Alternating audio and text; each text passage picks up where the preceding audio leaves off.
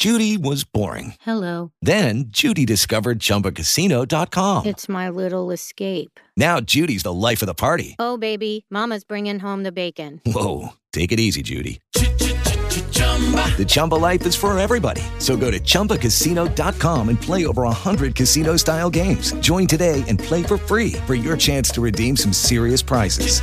chumba ChumbaCasino.com. No purchase necessary. Void where prohibited by law. 18 plus terms and conditions apply. See website for details. Muy, muy, muy buenos días. Lunes 31 de octubre. Halloween. Sí. Mañana es festivo aquí en España y muchos hoy posiblemente estéis de puente. Pero aún así, nosotros aquí os estamos acompañando con noticias relacionadas con el mundo de la ciencia. Sí, en Muy al Día. Yo soy Iván Pachi y vamos a comenzar con la noticia de hoy, porque el primer turista espacial del mundo viajará a la Luna. ¿Esto cómo va a ser? Pues enseguida te lo cuento.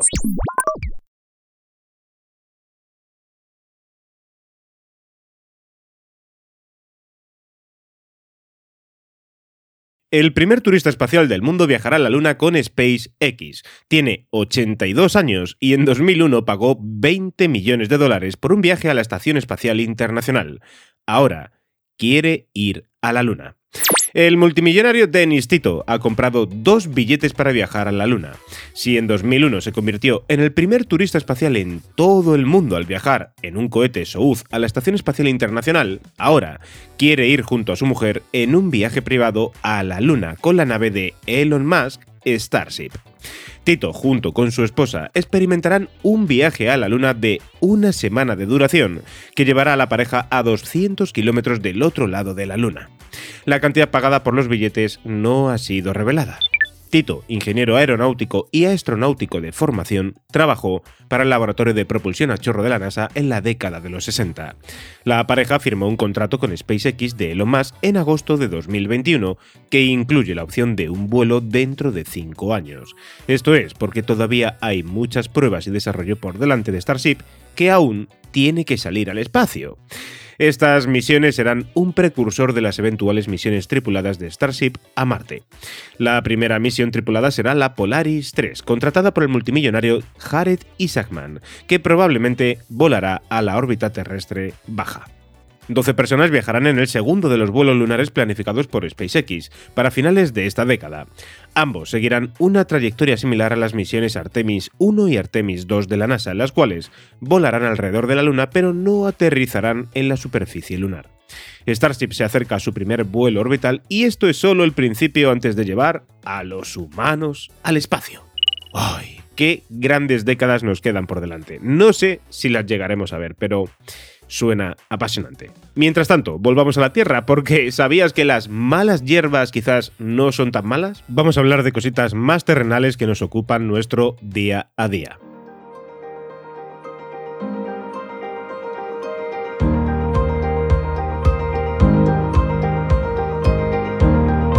Las malas hierbas quizás no sean tan malas. Nosotros las definimos así porque como seres humanos nos creemos el centro del universo, así que esta denominación está basada en nuestra percepción. Se conoce como malas hierbas o malezas a todas aquellas plantas herbáceas que crecen de forma espontánea o indeseada en campos de cultivo, jardines, parques o en cualquier otra zona donde la vegetación está regulada por los seres humanos. Dado que el término se define desde un punto de vista estrictamente antropocéntrico, dependiendo del tipo de actividad humana a que se refiera, una misma especie puede ser maleza en un entorno y ser deseable en otro. Por ejemplo, en un campo de golf, las gramíneas que forman el césped son deseadas, pero una planta de menta que crezca espontáneamente se consideraría una maleza. Y al contrario, en un cultivo de menta, para su aprovechamiento farmacológico, las gramíneas de césped serían malas hierbas. Debido a su importancia en la agricultura y horticultura, las malas hierbas han sido objeto de estudio sobre todo dirigido al descubrimiento de métodos para su erradicación. Sin embargo, sus características ecológicas las hacen también excelentes para el estudio de la adaptación y la evolución. Las malas hierbas tienen un comportamiento ruderal, es decir, son capaces de desarrollarse en hábitats alterados y perturbados por la actividad humana. Además de campos de cultivo o parques y jardines, colonizan también bordes de caminos y carreteras, áreas quemadas, campos abandonados e incluso las calles y casas de pueblos deshabitados. Por ejemplo, toleran altas concentraciones de nutrientes en el suelo, crecen y se reproducen con rapidez. Sus semillas se dispersan con gran facilidad, pueden arraigar en grietas con un volumen de ínfimo de sustrato y son muy resistentes a las condiciones adversas. Pueden permanecer en estado latente en el suelo durante meses o años, hasta que el ambiente sea propicio y entonces germinar. En relación con las ventajas que proporcionan como objeto de estudio, es posible documentar su historia en una zona geográfica concreta y disponer de pruebas de su evolución reciente bajo influencias humanas que pueden identificarse. Es decir, las malas hierbas pueden sernos de utilidad para entender cómo funciona también la agricultura y la horticultura a futuro. Y hasta aquí las noticias del mundo de la ciencia de hoy. Que pases un feliz Halloween con toda tu familia o si vas a salir de fiesta, ya sabes, ten mucho cuidado. Te deseo, en nombre de toda la revista muy interesante, que pases un feliz día. Hasta mañana, chao.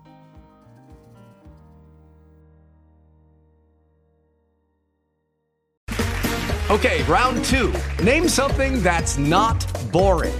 A laundry? Ooh, a book club. Computer solitaire, huh? Ah, oh, sorry, we were looking for Chumba Casino. That's right. ChumbaCasino.com has over 100 casino style games. Join today and play for free for your chance to redeem some serious prizes.